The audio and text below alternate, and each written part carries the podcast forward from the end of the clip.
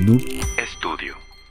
Ya llevamos por lo menos unos dos meses de imágenes satelitales de convoyes rusos de kilómetros de largo desfilando por las calles de Kiev, un par de claras amenazas nucleares y los reportes de chingos de civiles muertos, pero si fueras un ciudadano de Moscú, posiblemente para ti no existiera ninguna maldita guerra. Soldados rusos que ahora son prisioneros en Ucrania mencionaron que no sabían que irían a la guerra y manifestaron que se sienten engañados.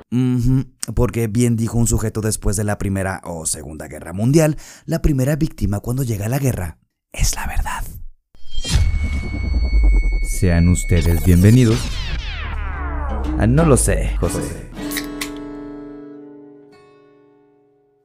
A ver, vemos en las noticias que se lanza un cohete a Marte y durante los siguientes dos días todos somos ingenieros aeroespaciales. Si vienen elecciones presidenciales y todos somos consejeros electorales. O se desata una guerra en medio de Europa, pero del este. Y mal citamos frases mal traducidas al español de Winston Churchill para explicar el conflicto. No las de José Stalin o las de Benito Mussolini, eso es lo de menos. Todos tenemos una opinión y todos queremos expresarla. Pero, ¿Por qué? Bueno, dejando de lado que los seres humanos somos una especie social por naturaleza, creemos que por dos cosas. Porque todos tenemos opiniones y porque todos podemos expresarlas. Y si ustedes se pasan, pues ya saben, ¿no? Lo que sucede, ¿no? Ajá, siempre y cuando no seas un periodista en México. Pero en lo general, algo de libertad tenemos. Y eso no lo digo yo, ni lo dice la Biblia, lo dice la Declaración Universal de los Derechos Humanos, firmada en 1948, que recopila los 30 derechos más básicos, más elementales y más humanos que hemos descubierto hasta el momento. Yo no estoy de acuerdo. y seguramente tampoco Vladimir Putin, pero todavía no llegamos a ese punto.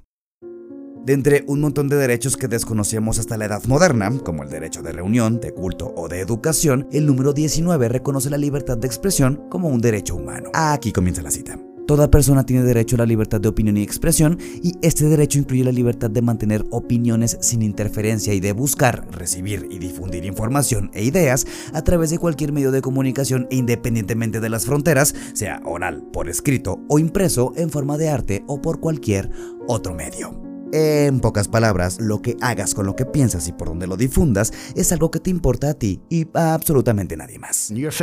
Y todas estas bendiciones nos llegaron por las aguas de la democracia y los derechos y todas esas cosas de Occidente, sí, pero hasta 1948, que pasó durante los 298 mil años restantes de nuestra historia. Si reducimos la libertad a muy grandes rasgos, pero no tanto que parezca sucesor del trono latinoamericano de cualquier socialismo del siglo XXI, esta es la facultad y derecho que tienen las personas de realizar actos que dependan de su propia decisión. Hemos decidido hacer la película y la serie de la vida del comandante Hugo Chávez desde su Venezuela original, desde su tierra.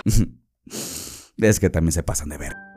La personalidad, según el derecho, es la posibilidad que tiene cualquier persona para actuar como sujeto en las relaciones jurídicas. Esto hace que la personalidad se convierta en la aptitud que tenemos cada uno de nosotros para ser sujeto de derechos y obligaciones. Y como casi todo lo que podemos buscar en Wikipedia, esto lo sabemos hoy y está muy bien, pero la personalidad como concepto no existía hace unos cuantos miles de años. Y sin personalidad no hay derechos. Y sin derechos, pues entonces de libertades en la antigüedad no podíamos hablar. Pasan los tiempos y tanto Aristóteles como el derecho romano hablan de libertad, pero solo para quienes no eran esclavos, y para cuando llega la Inquisición, casi matan a Galileo por publicar que la Tierra giraba alrededor del Sol y no al revés. Pero eso fue hace ya un chingo de tiempo. Hace más de 10.000 años. Bueno, aunque tampoco es para tanto, las cosas sí que lucen un poco distintas. Hoy tenemos un organismo que protege nuestros derechos y constituciones que los garantizan, por lo que no nos debería sorprender si existen sanciones para aquellos países que los violentan. Nah. De acuerdo con el portal de las Naciones Unidas, en estos casos se establecen un chingo de estrategias, planifican un montón de planes y mapean los casos de violaciones para tomar después las acciones pertinentes. Entonces, ¿qué le pasa a los países que violenten estas reglas? Pues esencialmente nada. A menos que tengas importancia geopolítica o petróleo, o importancia geopolítica y petróleo al mismo tiempo, no te va a pasar absolutamente nada. Una de las violaciones a los derechos humanos más comunes que nos encontramos hoy en día es la censura, que no es otra cosa que la intervención que practica un censor, regularmente un gobierno, en el contenido de una obra por razones ideológicas, morales o políticas. Y aunque entre los más expertos en la materia nos encontramos a países como China, Bielorrusia o Turkmenistán, Occidente, radicalizando un chingo los casos, tampoco es ajeno a ese debate.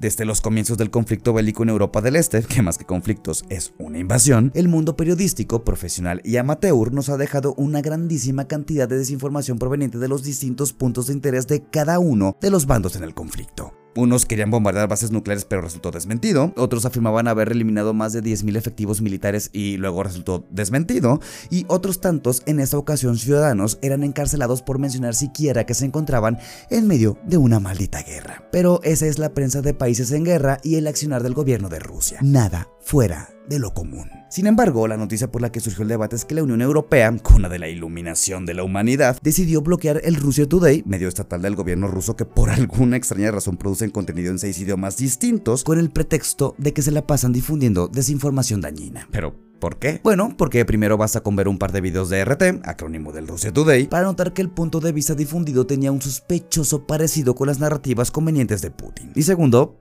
pues es el enemigo en esta guerra. Y qué chingón, estarás pensando si eres admirador de todos los beneficios de Occidente, no puedo culparte, pero ¿qué pasa si no comulgas tanto con ese lado? Al final de cuentas, si te acercas al periodismo es para buscar la verdad. Y la verdad es la coincidencia entre una afirmación y los hechos. Pero aquí, por lo menos si hablamos de periodismo, tenemos un problema los hechos, a pesar de ser el mismo para todos, todos lo vemos con una perspectiva distinta dependiendo de nuestra posición como observador. Si eres palestino te van a cagar los israelíes y si eres israelí te van a cagar los palestinos. Y un periodista israelí seguramente tendrá su versión de los hechos de por qué los palestinos son unos hijos de la chingada y seguramente el palestino tendrá su antítesis al respecto. Dos caras de un mismo hecho que cuentan sus propios puntos de vista y que si juntamos seguramente tendríamos un panorama más amplio y por tanto más cerca a una posible verdad. Por lo que si en este caso suprimimos una parte de lo que está sucediendo de un acontecimiento, tendríamos acceso a eso, a solo la mitad de la historia. Por su parte, el gobierno mexicano decidió no seguir la tendencia y prohibió la prohibición de las emisiones del Russia Today en nuestro país. No estoy de acuerdo con el hecho de que se censure a medios de comunicación de eh, Rusia ni de ningún país. Y haya sido por las razones equivocadas o las no tan equivocadas, los mexicanos seguiremos expuestos a esos contenidos distorsionados y tergiversados para la versión del Kremlin, pero con la opción de decidir si quieres o no escuchar esos contenidos distorsionados. Nos vemos en el próximo episodio, próximo jueves, en todas las plataformas donde estamos disponibles. Síguenos en No los dejo en podcast en Instagram y cuéntanos. ¿A poco si tenemos libertad de expresión en México? Hasta el próximo episodio. Adiós.